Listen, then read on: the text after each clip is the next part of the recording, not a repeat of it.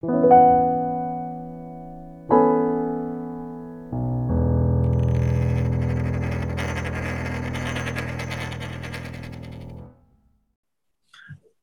zum Blockchain Espresso Ausgabe Nummer 15. Heute stelle ich mir gemeinsam mit dem Johannes Pfeffer die Frage, was ist eine dezentrale Wallet? Ich habe vor kurzem habe ich ein, ein Video gehört gehabt, einen Vortrag und dort verwendete jemand den Begriff einer dezentralen Wallet.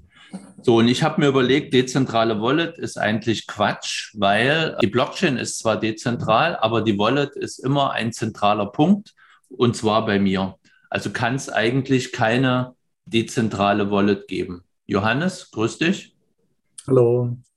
Was meinst du dazu? Ja, also ähm, der Begriff dezentral ist halt einfach kein so einfaches Ding. Ja? Also der wird sowieso die, häufig völlig falsch verwendet oder unzulänglich definiert. Jeder versteht was anderes darunter. Ich habe natürlich meine persönliche Definition von diesem Begriff, die deckt sich einigermaßen mit dem, was Vitalik mal vor fünf Jahren darüber geschrieben hat. Der hat sich überlegt, dass man das äh, eigentlich in einer Dimension gar nicht ausdrücken dran kann, sondern dass man die Eigenschaften von Dezentralität in mehrere Dimensionen aufteilen muss. Und je nachdem, äh, von welcher Perspektive man auf diese Frage schaut, ob Wallets dezentral sind oder nicht, kommt man natürlich zu einem anderen Ergebnis. Ich denke, dass man schon sagen können, dass, kann, dass das, was wir als äh, normale Bitcoin-Wallets kennen, äh, dezentral ist dass das äh, einige Aspekte von Dezentralisierung sogar fast perfekt erfüllt. Natürlich, wenn man die einzelne Person anschaut und äh, jetzt de den Grad der Dezentralität davon betrachtet, wie die Verfügbarkeit des äh, Seed Phrases verteilt ist, na, dann ist es natürlich bei den meisten Leuten zentral. Ne? Die haben es an einem Ort oder an drei Orten, aber die Kontrolle darüber, wo es liegt und wer sie verwenden kann, die liegt an einer Person. Aber als System sind Wallets, äh, so wie wir sie kennen, hoch dezentral. Ähm, nicht allen ist das bewusst, aber ähm, man kann ja eine Wallet erstellen, ohne jemals Kontakt mit der, einer Blockchain zu haben. Ja, man braucht nur die passende Software zu Hause, man kann äh, sie laufen lassen und schon habe ich eine Wallet. Da ist natürlich nichts drauf, sind äh, keine Bitcoin oder Ether oder sonst irgendwas drauf, aber ich muss niemanden um Erlaubnis fragen. Es gibt keine zentrale Instanz, bei der ich mich anmelden muss. Wenn ich ein Facebook-Konto haben will, muss ich bei Facebook anfragen, hier darf ich bitte ein Konto haben, hier ist meine Schuhgröße, mein Passfoto und was auch immer sie anfragen. Und dann kriegst du eine Wallet. Ne? Also das Äquivalent natürlich ein Facebook-Account. Äh, willst du einen Bitcoin-Account haben, brauchst du keine zentrale Stelle, bei der du dich anmelden kannst. Du machst eine Wallet und dann hast du sie. Dann hast du eine Adresse, die kannst du anderen Leuten geben und äh, die können dir da äh, Bitcoin drauf schicken. Ne? Ohne eine zentrale Instanz jemals äh, auch nur konsultieren zu müssen. Unter diesem Gesichtspunkt sind Wallets durchaus dezentrale Technologie. Ja, dezentrale Technologien, aber kein De eine Wallet ging ja nicht dezentrale Wallets, sondern dezentrale Wallet. Und jede konkrete Wallet ist ein zentraler Punkt in einem dezentralen Netzwerk. Und Dezentralität habe ich ja, indem ich ziemlich viele zentrale Punkte habe, die miteinander verbunden sind wo kein Punkt die anderen dominiert, wo ich kein Zentrum habe. Aber eine Wallet ist immer was Zentrales, weil ich, hab, ich verwalte da zentral meine Schlüssel und greife dann auf ein zentrale, dezentrales Ökosystem zu. Wobei du hast doch angesprochen, die Blockchain selber, wenn wir jetzt Bitcoin oder Ethereum nehmen, die Ethereum-Blockchain ist was Zentrales, Zentrales und zwar logisch, physisch kann man die nicht orten, da ist sie dezentral, aber logisch, es gibt nur eine Ethereum-Blockchain und bei Bitcoin ist das genauso. Ja, das ist bei Wallets, kann man diese Kategorisierung natürlich an, auch anwenden, also diese Dimensionen von Dezentralität. Ähm, ich liste sie einfach mal auf, so wie Vitalik sie ähm, mhm. sich überlegt hat. Äh, gibt es vielleicht, gibt vielleicht noch weitere Dimensionen, aber diese drei sind schon mal sehr hilfreich. Er führt da die architektonische oder architectural, weiß nicht, ob architektonisch die beste Übersetzung davon ist, aber die architekturmäßige Dezentralisierung, die politische Dezentralisierung und die logische Dezentralisierung. Und die architektonische ist äh, im Prinzip da geht es um die Robustheit des äh, physischen Systems. Also wenn ein Blockchain-Computer ausgeschaltet wird, dann ist es noch ziemlich, also dann ist die Blockchain halt immer noch äh, funktionsfähig. Unbeeindruckt. Das ist äh, aber auch bei anderen Dingen so. Zum Beispiel bei äh, dem Internet ne, ist es an vielen Stellen auch so. Wenn ein Router wegfällt, ist noch nicht das ganze Internet kaputt. Ne? Oder wenn ein äh, Content Distribution Network Server wegfällt, dann ist die Webseite noch nicht offline. Ne, solche Dinge. Dann politische Dezentralisierung, da kommt es darauf an, wer die Macht hat, Entscheidungen zu treffen über das System. Da kann man als Beispiel anführen, dass sehr zentral sind so traditionelle Firmen oder Diktaturen, wo alles an einem, an einer Stelle zusammenläuft. Und äh, die Schweiz mit direkter Demokratie oder sagen wir mal eine idealistische direkte Demokratie ist halt sehr dezentral, weil die äh, Entscheidungsgewalt in vielen Händen liegt. Und äh, die logische Zentralisierung, die besteht dann sozusagen, die bezieht sich auf die, auf die Datenhaltung. Und da ist äh, Ethereum zentral. Beispiel ENS. Da gibt es einen Ort, wo die Zuordnung zwischen Domainname und äh, Wallet festgelegt wird. Die ist logisch zentral. Und, äh, die mhm. Ethereum Governance ist dezentral auf dem äh, Social Layer und die Architektur ist dezentral auf dem äh, physischen Layer also auf der, wie eben der Konsens gefunden wird und wie Blockchain executed wird und wie die Nodes funktionieren, das ist dezentral. Die äh, Governance ist dezentral, aber die Datenhaltung ist zentral. Als Gegenbeispiel, da, es gibt nämlich auch Systeme, die da nicht äh, zentral sind, kann man zum Beispiel BitTorrent anführen, weil äh, da ist sozusagen jeder einzelne BitTorrent-Node kann einfach so laufen, braucht keinerlei logischen Zusammenhang zu dem restlichen Netzwerk. Mhm. Oder äh, auch ähm, was Vitalik noch in dem Artikel angeführt hat, was eine interessante Sache ist, ist äh, zum Beispiel die deutsche Sprache oder die englische Sprache. Ne, wir sind alle sozusagen eine Node in dem Netzwerk, äh, wie Sprache funktioniert.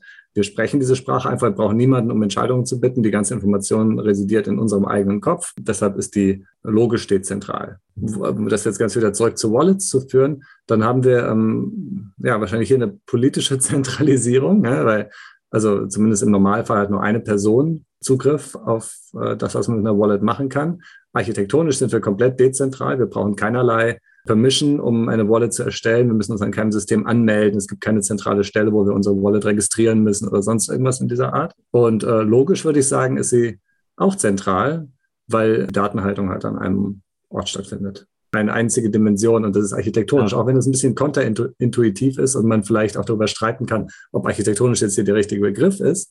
Aber diese Tatsache, dass du ähm, keine ähm, Erlaubnis brauchst, dass du keine zentrale Registrierungsstelle hast, die weist halt auch auf die Dezentralität.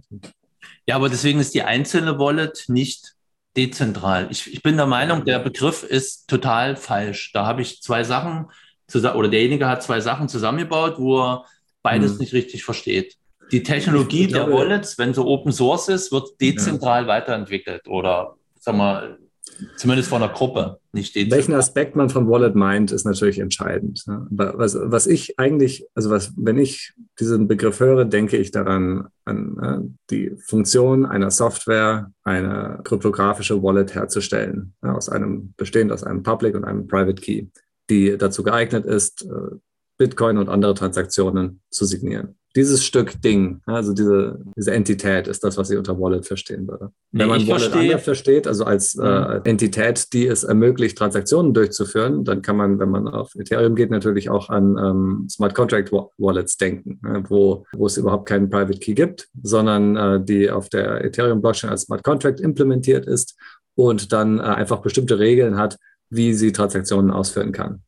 Also die einfachste Smart Contract Wallet hätte ein ETH drauf und äh, jeder, der kann die Sende-ETH-Funktion aufrufen. Das ist auch eine Wallet, die ist natürlich sofort leer, weil irgendjemand wird sich finden und diese Sende-ETH-Funktion aufrufen. Aber dann kann man sich beliebige Regeln ausdenken, wer nur die Erlaubnis hat, sie aufzusenden. Ja? Also ich meine, aufzurufen, diese Funktion. Und die hat natürlich ganz andere Eigenschaften ich glaube auch nicht, dass man die direkt miteinander vergleichen kann. Aber sie ist äh, mit, also es ist weniger schwer zu argumentieren, dass die dezentral ist. Wenn du eine Wallet dort einträgst als, als Key, dann ist sie natürlich politisch zentral. Wenn du alle, allen Leuten erlaubst, dort Transaktionen durchzuführen, dann wäre sie politisch auch dezentral.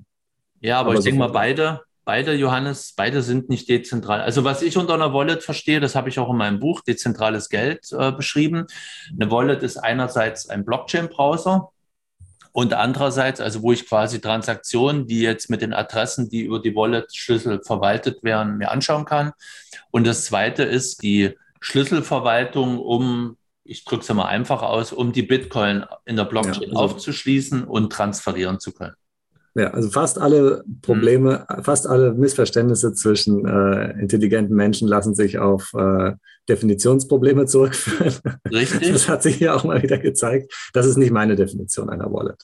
Für mich ist eine Definition ist die Definition nach BIP-Standardnummer, den ich vergessen habe, die, wie sich ein, eine kryptografische Bitcoin-Wallet erzeugen lässt. Und das Ergebnis davon ist dann auch genau die Wallet.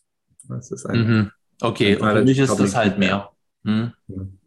Für mich fängt das beim Ergebnis fängt dann erst bei mir an, das Ding als Wallet zu sein. Wallet ist quasi, man sagt Brieftasche, ich sage aber, die Übersetzung ist falsch, Schlüsselbund.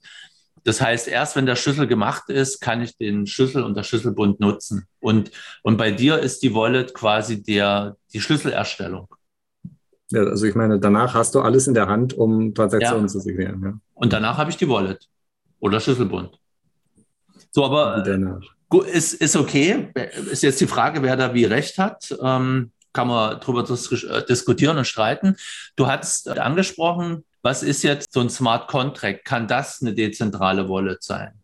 Also erstmal Smart Contract, ich, manchmal sage ich es ganz gern dazu, wenn der Begriff fällt, äh, der Begriff, das ist natürlich ein völlig falscher Name. Die Dinge sind weder smart noch sind es Contracts.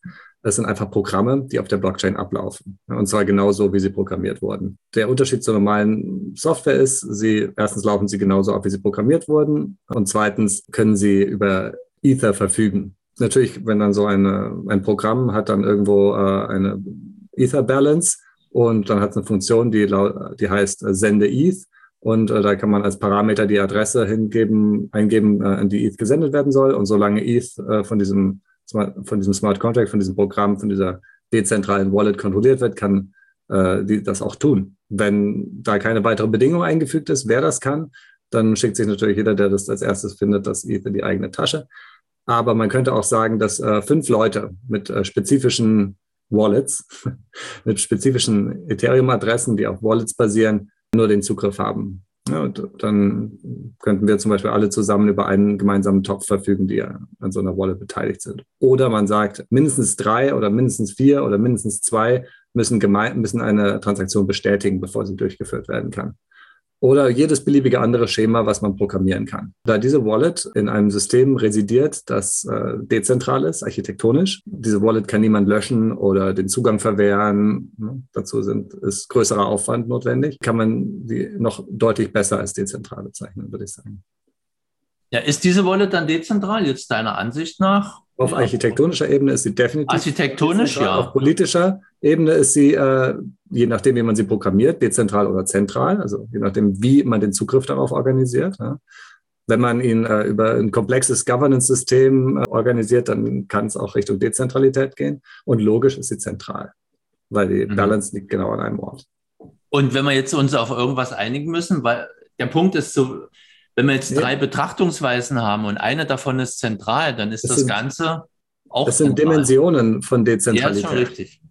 Also dann ist Ethereum also ich meine, Bitcoiner werden diese Aussage lieben, dann ist Ethereum natürlich auch nicht äh, dezentral. Aber Bitcoin halt auch nicht, weil Bitcoin äh, Balances sind eben auch one single source of truth, eine einzige Quelle der Wahrheit. Ja? Und ähm, es ist nicht so, dass ich auf der, also ich äh, hier äh, fünf Bitcoin habe und da zehn Bitcoin, sondern es gibt eine Quelle der Wahrheit und auf der logischen Ebene ist Bitcoin natürlich zentral.